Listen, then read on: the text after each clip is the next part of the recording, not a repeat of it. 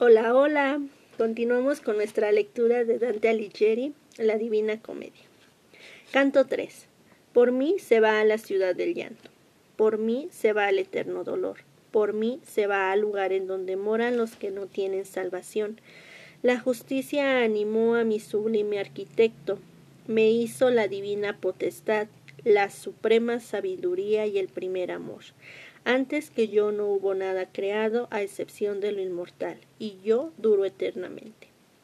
Oh vosotros los que entráis, abandonad toda esperanza. Estas palabras llenas de obscuridad vi yo escritas en el dintel de una puerta, por lo cual exclamé, Maestro, duro me es su sentido. Y él, como hombre lleno de prudencia, me contestó, Conviene abandonar aquí todo temor, Conviene que aquí termine toda cobardía. Hemos llegado al lugar donde te he dicho que verías a la triste gente que ha perdido el bien de la inteligencia. Y después de haber puesto su mano sobre la mía, con rostro alegre que me reanimó, me introdujo en medio de las cosas secretas. Allí, bajo un cielo sin estrellas, resonaban suspiros, quejas y profundos gemidos, de suerte que, apenas hube dado un paso, sentía asomarse las lágrimas a mis ojos, diversas lenguas, horribles blasfemias, palabras de dolor, acentos de ira, voces altas y roncas y chocar de manos entre ellas producían un tumulto que iba girando siempre por aquel espacio eternamente oscuro como la arena impelida por un torbellino. Y yo, llena el alma de horror, le dije Maestro, ¿qué es lo que oigo? ¿Qué gente es esa que parece anegada en el dolor? Aquí sufren, contestóme él, las tristes almas de aquellos que vivieron sin merecer alabanza ni vituperio, y a quienes está reservada esta triste suerte. Están confundidas entre el perverso coro de los ángeles, que no fueron rebeldes ni fieles a Dios, sino que sólo vivieron para sí. El cielo los lanzó de su seno por no perder hermosura, y hasta el profundo infierno se niega a recibirlos, por la gloria que con ello podrían reportar los demás culpables. Y yo repuse, Maestro, qué cruel dolor les hace lamentarse con tales voces. A lo que me contestó, te lo diré brevemente. Estos no tienen esperanza de morir, y su vida es tan ciega y miserable que se muestran envidiosos de cualquier otra suerte. El mundo no conserva ningún recuerdo suyo, la misericordia y la justicia los deseñan. Pero no hablemos más de ellos, sino míralos y pasa adelante. Y yo, mirando otra vez, vi una bandera que avanzaba ondeando con gran furia, ahuyentando del ánimo toda idea de reposo, y arrastraba tras sí tan grande muchedumbre que nunca hubiera creído que la muerte destruyera tan gran número. Después de haber reconocido a algunos, miré más fijamente y vi la sombra de aquel que por cobardía hizo la gran renuncia. Comprendí inmediatamente y adquirí la certeza de que aquella turba era la de los ruines que se hicieron desagradables a los ojos de Dios y a los de sus enemigos.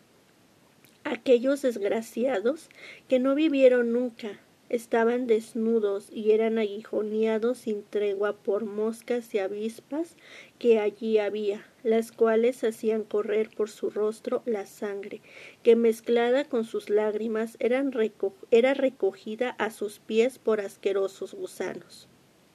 Dirigí entonces mis miradas a otra parte y vi nuevas almas a la orilla de un gran río, por lo cual dije Maestro, dígnate manifestarme por qué ley parecen esos tan prontos en atravesar el río, según puedo ver a favor de tan débil claridad. Y él me respondió Te lo diré cuando pongamos nuestros pies sobre la triste orilla del Aqueronte. Entonces, avergonzado y con los ojos bajos, temiendo que le disgustasen mis preguntas, me abstuve de hablar hasta que llegamos al río. En aquel momento vimos un anciano cubierto de canas, que se dirigía hacia nosotros en una barquichuela gritando Ay de vosotros, almas perversas, no esperéis ver nunca el cielo. Vengo para conduciros a la otra orilla, donde reinan eternas tinieblas, en medio del calor y del frío. Y tú, alma viva, que te presentas así, aléjate de entre esas que están muertas. Pero cuando vio que yo no me movía, dijo, llegarás a la playa, por otra orilla, por otro puerto, mas no por aquí. Para llevarte se necesita una barca más ligera.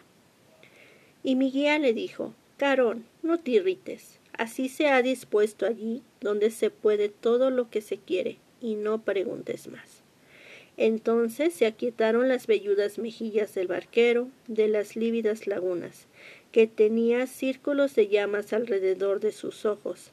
Pero aquellas almas que estaban desnudas y fatigadas, no bien oyeron tan terribles palabras, cambiaron de color, rechinando los dientes, blasmeando de Dios, de sus padres, de la especie humana, del sitio y del día de su nacimiento, de la prole de su prole y de su descendencia.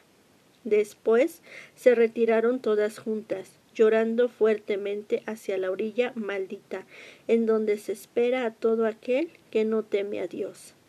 El demonio Carón, con ojos de ascuas, haciendo una señal, las fue reuniendo, golpeando con su remo a las que se rezagaban, y así como en otoño van cayendo las hojas una tras otra hasta que las ramas han devuelto a la tierra todos sus despojos, del mismo modo la malvada raza de Adán se lanzaban una a una desde la orilla a aquella señal, como pájaro que acude al reclamo. De esta suerte se fueron alejando por las negras ondas, pero antes de que hubieran saltado en la orilla opuesta, otra gran multitud estaba ya en esta parte reunida. Hijo mío, me dijo amablemente el maestro, los que mueren en la cólera de Dios acuden aquí de todos los países y se apresuran a atravesar el río, espoliados de tal suerte por la justicia divina, que su temor se convierte en deseo. Por aquí no pasa nunca un alma pura, por lo cual, si Carón te ofende, ya conoces ahora el motivo de sus gritos y sus amenazas.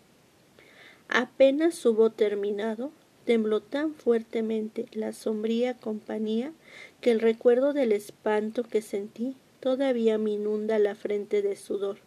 De aquella tierra de lágrimas brotó un viento que produjo rojizos relámpagos, haciéndome perder el sentido y caer como un hombre vencido por el sueño. Hasta aquí le dejamos, hasta la próxima.